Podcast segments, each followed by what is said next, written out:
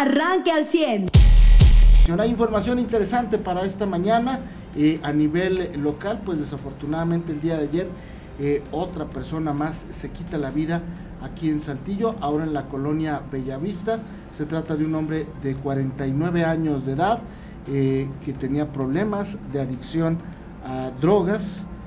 sus familiares argumentaron extraoficialmente que estaba desempleado y que eso lo orilló a tener problemas justamente de adicción a la piedra o al crack como se eh, conoce. Este hombre se quitó la vida ayer, ayer lunes, en la colonia Bellavista por la tarde y tenía 49 años de edad. También eh, a nivel eh, local, pues el día de ayer también las autoridades estatales y municipales iniciaron los festejos por el Día del Bombero. Hoy es Día del Bombero, Día de los Apagafuegos. Muchas felicidades a todas las mujeres y los hombres que trabajan en el honorable cuerpo de bomberos de Saltillo, de Ramos Arispe, de Arteaga y de todos los lugares donde nos escuchen.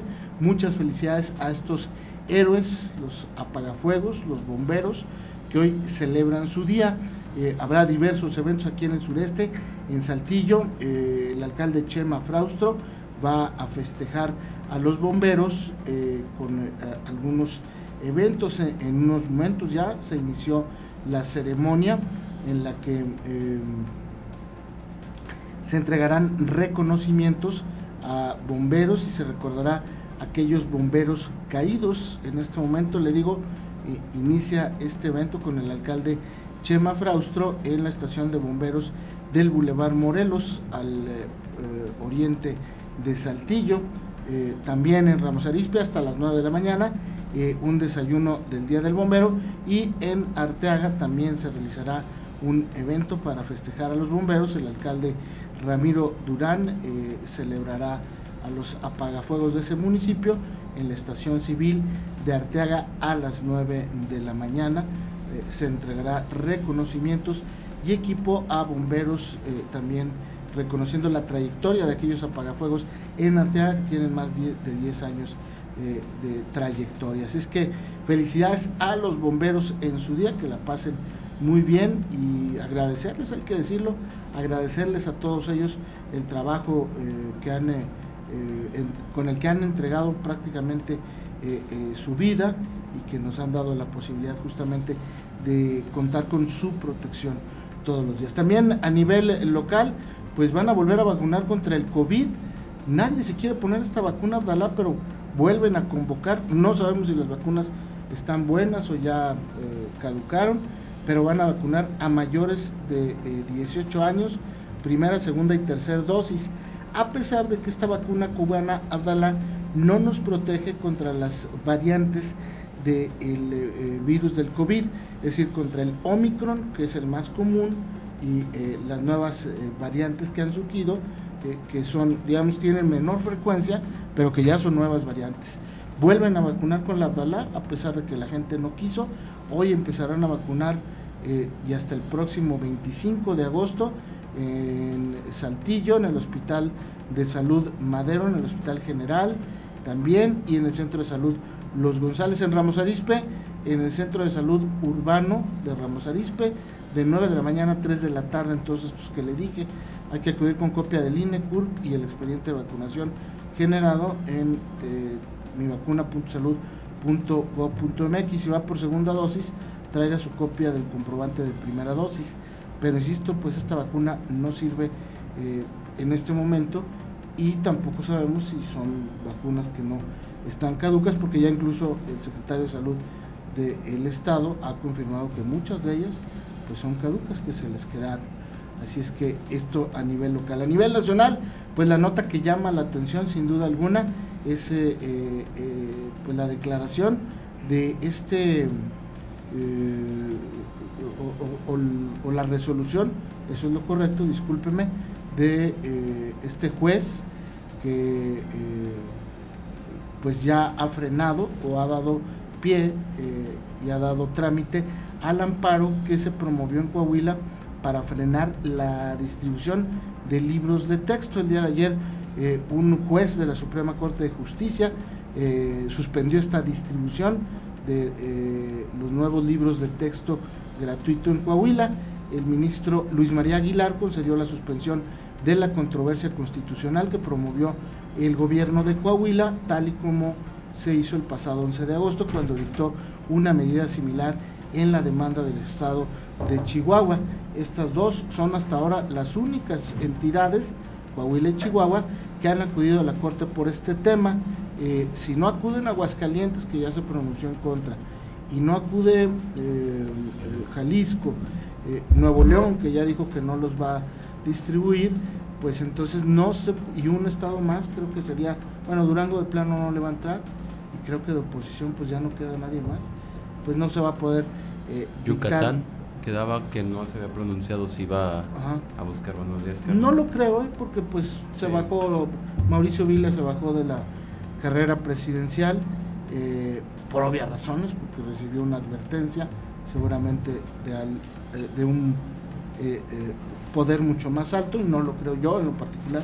Si no se ha pronunciado, menos que vaya a promover un, un amparo. Entonces, para para que pudiera surgir esto que nos dice José la jurisprudencia, pues lo veo muy difícil, pero por lo pronto ayer a Coahuila le aceptaron la controversia constitucional, que ojo, me parece que es una figura eh, mucho más alta de, eh, que un amparo, eh, la, la, controversia constitucional.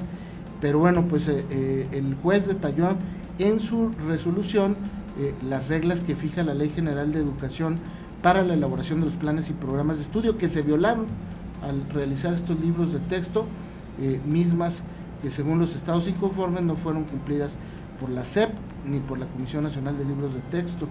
Eh, dijo el juez, el interés superior de los niños, niñas y adolescentes debe considerarse para la elaboración de las normas, la aplicación de los planes y programas de estudio y se debe garantizar la opinión de los gobiernos de las entidades federativas, de diversos sectores de la sociedad, así como especialistas en educación, salud, cultura, entre otros. Dijo el juez, se concede la suspensión para el único efecto de que no se distribuyen los libros de texto gratuito para el ciclo escolar 2023-2024 hasta en tanto se resuelva el fondo del asunto en el que se verificará que se hayan observado los procedimientos legales respectivos para la determinación de los planes y programas de estudio establecidos en la Ley General de Educación.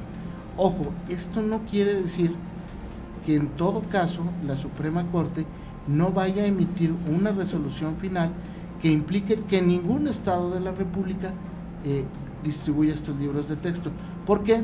Porque esto ya llegó como un proyecto, o podría presentar pronto, o deberá presentarse pronto, como un proyecto de ley, so pena de los dos, eh, las dos controversias constitucionales y la gran cantidad de amparos que se han generado.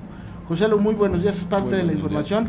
Además, en lo nacional se bajó, como aquí lo habíamos anticipado, Santiago Krill se bajó, eh, va, declinó a favor de Xochitl Galvez. Muchos dicen que por presiones de los propios panistas para no dividir el voto azul otros más dicen era una estrategia ya montada desde un principio. ¿Por qué? Pues porque Xochitl siempre estuvo arriba, no solo de Santiago, sino de Beatriz y de todos los demás eh, eh, que buscaban esta candidatura a la defensa del Frente Amplio eh, ciudadano, eh, que a la postre será el candidato candidata presidencial, bueno, ya será candidata presidencial, y bueno, pues eh, finalmente envió un mensaje, Santiago Krill dijo, me bajo, y apoyo a Xochitl Gálvez. Muy buenos días, José. Muy buenos días. Pues sí, la escena nacional ya deja esto una contienda prácticamente de mujeres a esperas de que haga, pues, Marcelo Ebrard, ¿no? Si se va a ir por Movimiento Ciudadano, como ha dado algunas pistas, ¿no? Como para llamar la atención, o, o, no, o no va a contender y espera que si no es con, con Morena no divide el voto de, de la 4T, ¿no? Pero sí, Santiago Krill, pues la verdad es que nunca tuvo las reacciones de la gente que él esperaba, ¿no?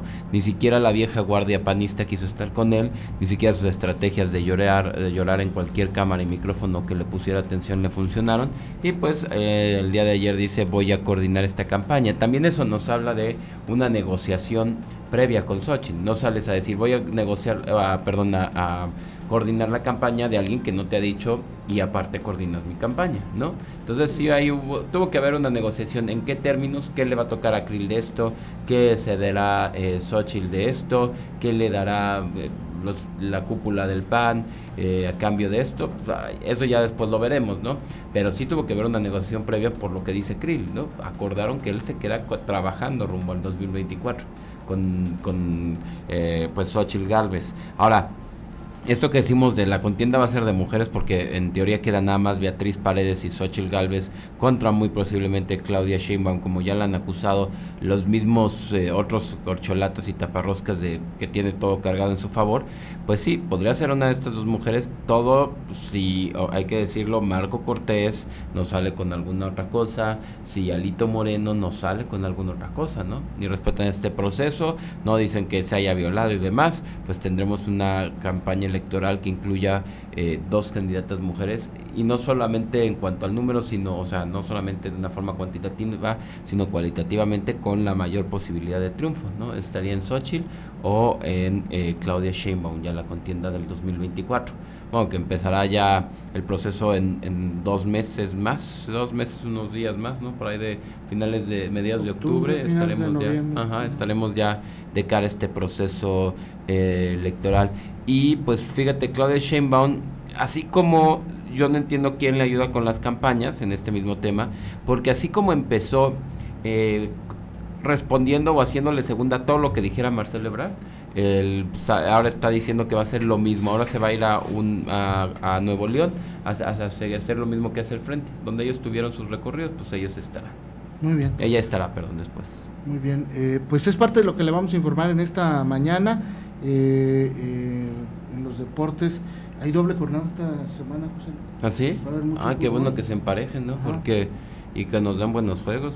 ahorita checamos el calendario, pero sí va a haber eh, doble jornada de la Liga MX, esperemos con más ritmo, ¿no? Tienes toda la razón porque 21 de agosto pues fue el Toluca Monterrey que se pospuso o sí se jugó finalmente. No se pospuso. Se pospuso. Entonces hoy tenemos a tus Chivas contra Tijuana, a Mazatlán contra Puebla, a Juárez contra Pumas. Hoy a las a las 7 son los primeros dos juegos. Sí, a las 9 es el de Pumas. Híjole, me van desvelando, entonces nada, no creo que lo vea. Y mañana ya Pumas contra Juárez. Más bien Juárez contra Pumas. Juegan en Juárez. Es que para ellos es las 8 de la, de la noche, ¿no? Lo mismo pasa con Chivas que juega contra Chivas. Ah, pero no va a ser titular. Ah, bueno, aquí me dice que hace local Tijuana, no sé si... Sí, sí, sí, así. ¿Cholos de Tijuana? No, que el titular va a ser Guadalajara, ah, perdón. Entonces, juegan en, en, su casa. En Ajá. ¿Y Mazatlán? ¿Mazatlán tiene una hora menos? No. No, ellos están normal Y mañana va a ser este juego que se antoja muy bueno. el Bueno, un clásico de los noventas, América Necaxa, mañana. Sí, ajá, eh, Necaxa muy devaluado. Pachuca Cruz Azul, que bueno. Eso va a estar muy bueno. Y ¿eh? sabemos que Pachuca anda de manteles largos porque una de las jugadoras de España que fue campeón del mundo, juega con ellas en su equipo femenino. Exactamente. Entonces, y que hay que decirlo en los festejos, se llevó su sombrero charro y todo, o sea, ella sí muy mexicana. Celebró el estilo mexicano. Exacto. ¿no? Ella es española, pero juega en México. Claro, y fíjate, o sea, como allá no hay tanto tema, bueno, en esta liga me refiero de la naturalización y demás, pues es como que el, el sentirte de un país, pues es con que lo digas de viva voz, ¿no? Porque todavía no llegan a cumplir o pasarse en las cuotas de extranjeros. con pasaporte comunitario, ¿no? Ah, no, pues de la Unión Europea, sí, no, ya. Digo, todavía no les ponen tantas reglas ahí, pero bueno, este, pues tienes razón, sí, hasta el 30 de agosto eh, va a haber eh, jornada y la próxima empieza ya el viernes, exacto, es la segunda jornada. Oye, estaba viendo que pues el sur de Texas, norte de Tamaulipas, ya empezaron con las lluvias fuertes. Eh, sí, como nos decía la Secretaría, eh, Secretaría de Gobierno aquí de Coahuila, es más enfocado al, norte. centro y norte. Fíjate que el propio secretario de, Gobierno desde la mañana, Fernando de las Fuentes, estaba eh, mandando a los medios de comunicación él personalmente las actualizaciones, el tema en tiempo real, ¿no? De, de, de cómo va a ir cambiando esto. De eh, las 7 de la mañana a que vuelvan a mandar el próximo mensaje. La alerta en Coahuila va a ser para cinco manantiales, carbonífera y parte de la región centro. El tema del agua. Nosotros sí esperamos lluvias, pues eh, nos va más adelante a aclarar protección civil. Aquí en Saltillo, pues es eh, lluvias fuertes como las que se tuvo el fin de semana, pero no se espera más, ni ya tampoco ráfagas de viento como las que se tuvieron. Ramos Arispe en la parte norte del municipio sí ya tendrá más agua. General Cepeda ya tendrán más agua, pero en las partes Insurgentes Norte. Entonces, pues bueno, el tema y en donde están puestas todas las atenciones y los esfuerzos y, están listos para cualquier acción es para la carbonífera, cinco manantiales, le decíamos, centro y norte de Coahuila. Usted ya está informado. Pero puede seguir recibiendo los acontecimientos más importantes en nuestras redes sociales. Nuestras páginas de Facebook son Carlos Caldito Aguilar, José Lo de Velasco y Mariano de Velasco. Al 100.